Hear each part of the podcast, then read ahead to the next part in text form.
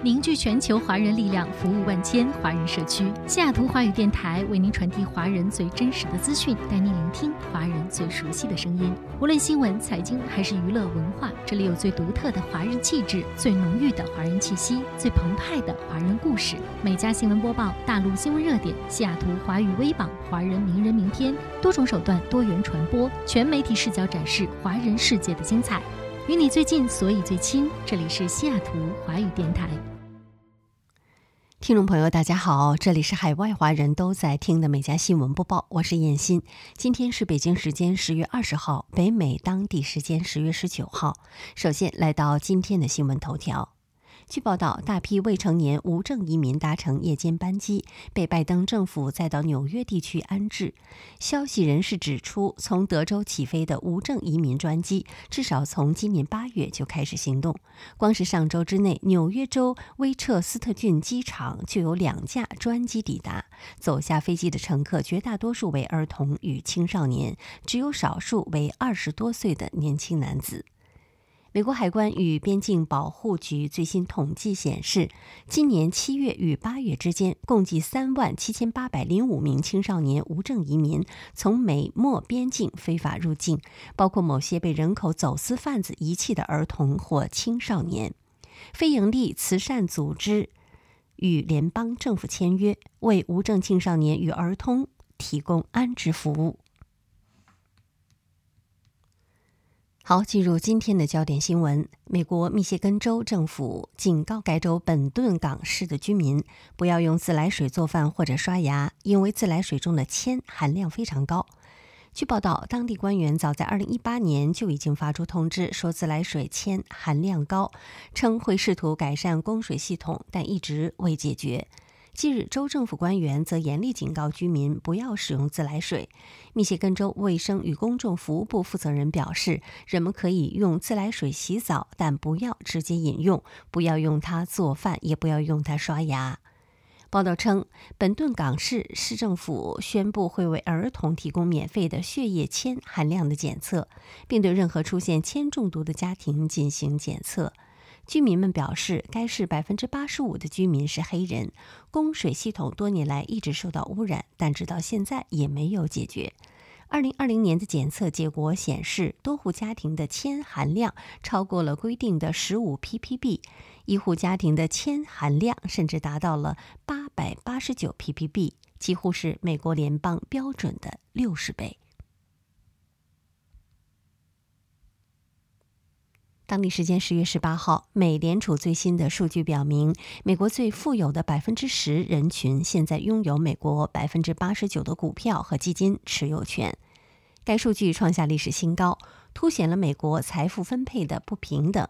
根据美联储最新的数据，目前美国最富有的百分之一人群的总财富已经超过美国全民总财产的百分之三十二，其中他们近百分之七十的财富增长来自股票和基金，在股票和基金财富上增加了超过六点五万亿美元，而其他美国人总计增加一点二万亿美元。据介绍，美国股票和基金自2020年1月以来上涨了近百分之四十，成为新冠疫情期间美国国民创造财富的主要来源，同时也造成了美国财富分配的不平等。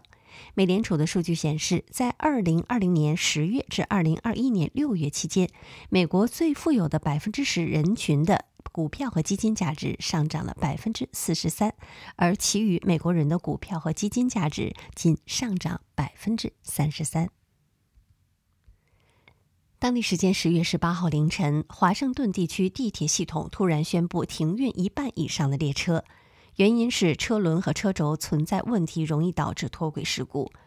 华盛顿都会区交通局安全委员会下令撤回整个七千系列列车。据介绍，安全委员会在该车型上发现了一个设计缺陷，导致列车的车轮在轴上伸展得太宽，易引发车厢脱轨。七千系列列车是目前华盛顿地区正在运行的最新列车，占列车总数的百分之六十。地铁的部分停运影响了成千上万上班族的通勤，并已经造成了华盛顿特区、弗吉尼亚州北部和马里兰州南部部分社区交通混乱。随着财报季的全面展开，投资者近期也更加关注和企业相关的各项数据。美国劳工统计局的最新数据显示，上周美国餐饮服务行业的离职率已经达到了百分之六点八，远高于过去二十年间百分之四的平均水平。全美各行各业的整体离职率也接近百分之三。分析人士表示，餐饮服务业出现用人荒的原因有很多，其中包括疫情后人们倾向于寻找薪资水平更高的工作。此外，儿童托管服务不足也限制了部分工作人员无法按时返回岗位。当地时间十八号，纽约市委员会投票后，一座矗立在纽约市政厅的美国建国元勋杰斐逊雕像将被移除。在弗洛伊德事件之后，有关团体致力于拆除这位曾大量蓄奴的美国前任总统的雕像。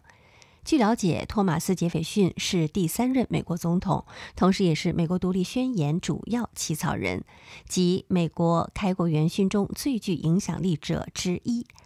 有记录显示，杰斐逊一生中曾拥有超过六百五十名的奴隶，其中有的是自双亲及妻方继承而来，也有许多是因债权而扣留的资产。他既公开坦诚相信奴隶制度不人道且终将绝迹，但他又继续蓄奴，被批评为伪善。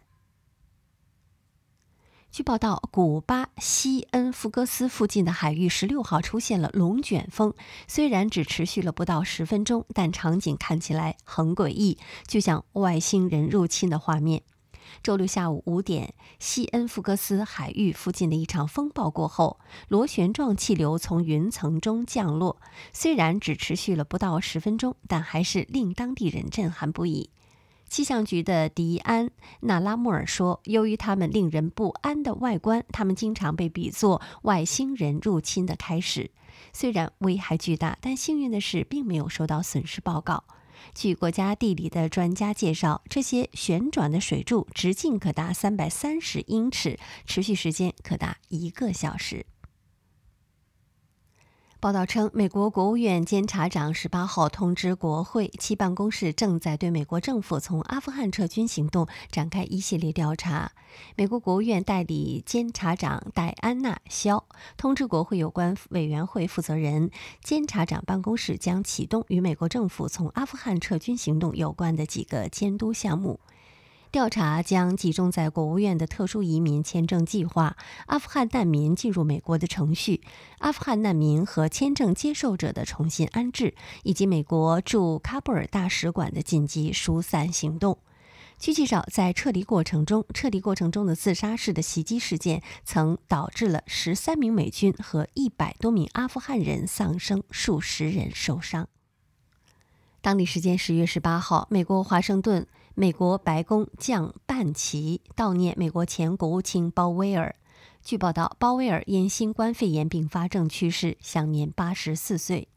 回溯鲍威尔的一生，充满着传奇色彩。从穷小子成长为美国颇具声望的知名军事家和政治家，曾有望竞选总统。在2020年公开批评特朗普，并表示支持乔拜登，还非常关注中国。四十多年前就在华走南闯北。当地时间十月十八号，美国众议院司法委员会的五名成员致信美国亚马逊公司首席执行官安迪·贾西，指控包括该公司创始人杰夫·贝索斯在内的公司高管人员就公司业务问题向国会撒谎。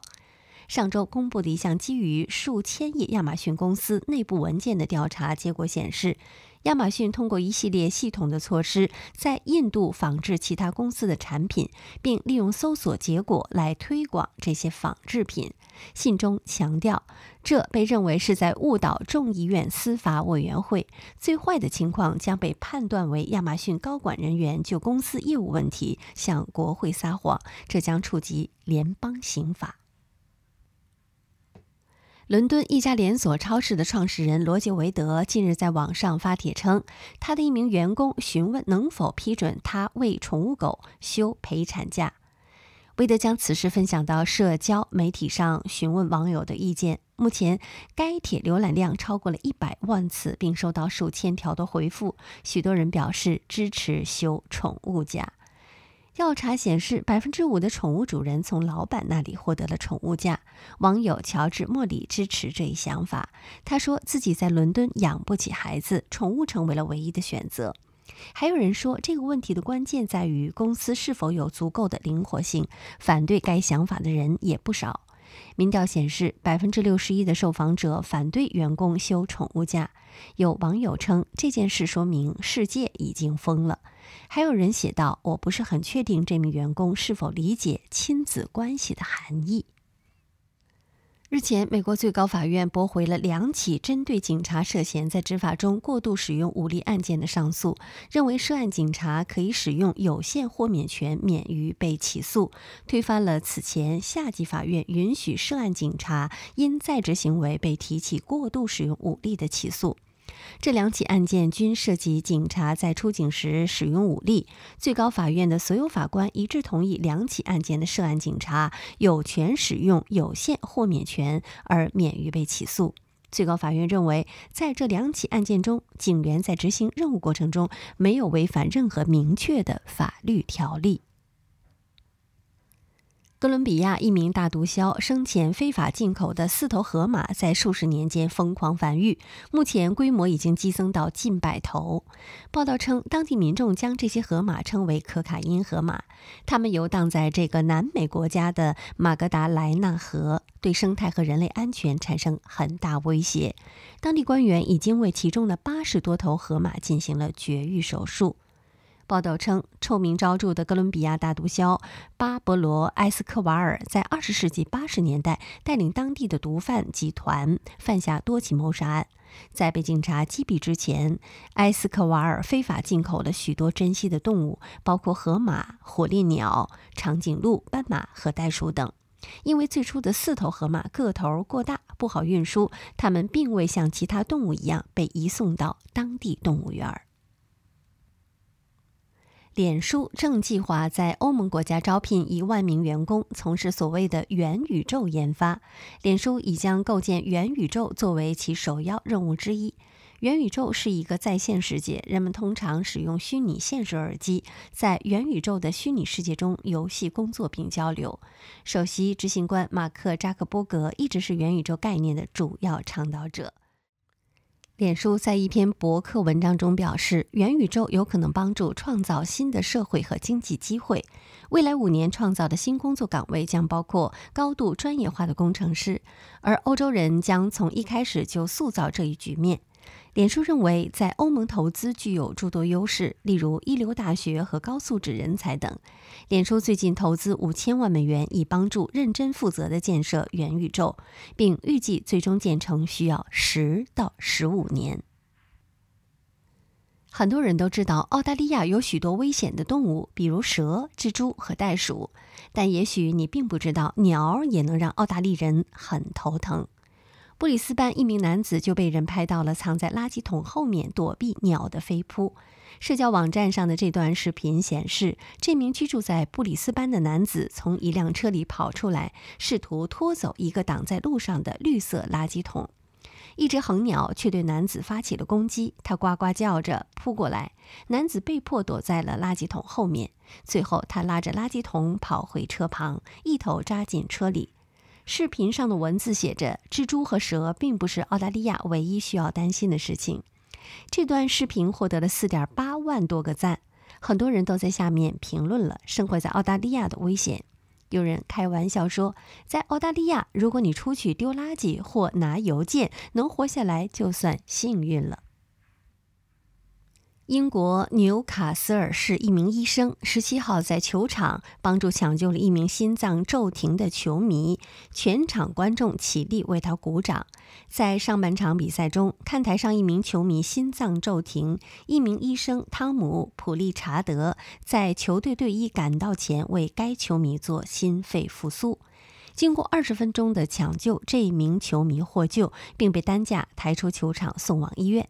汤姆回到自己座位的时候，全场球迷起立为他鼓掌。汤姆回忆，当时他的朋友也过来帮忙，还有观众，另外两位医生也前来帮忙。他们给该球迷做了心肺的复苏，并拿来除颤器来给他做了电击，幸运的救回了一命。好，以上就是今天美甲新闻播报的全部内容，感谢收听，我们明天再会。